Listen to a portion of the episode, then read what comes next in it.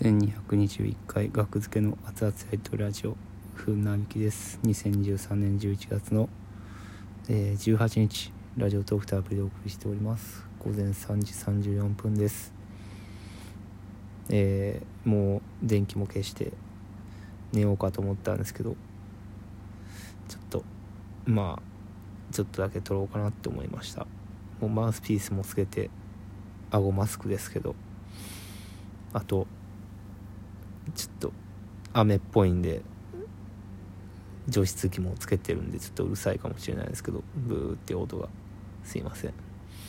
えー、とあるね。ちょっと必要があって過去のネタ動画をね3本ぐらいね見返してたんですよ。昨日昨日のお昼ぐらいにね。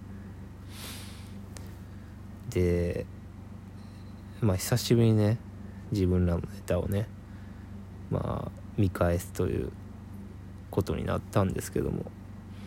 うん。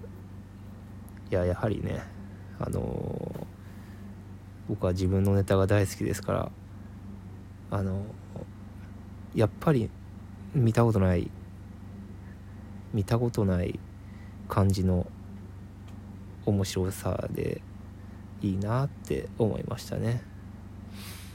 やっぱ久しぶりに見るとまあ本当にちょっとだけ忘れてる部分みたいなのがあってちょっとだけ客観的に見れるというか、まあ、それでも全然客観的に見れてないんやろうけどめちゃめちゃひいきしてるんやろうけど自分のことやから。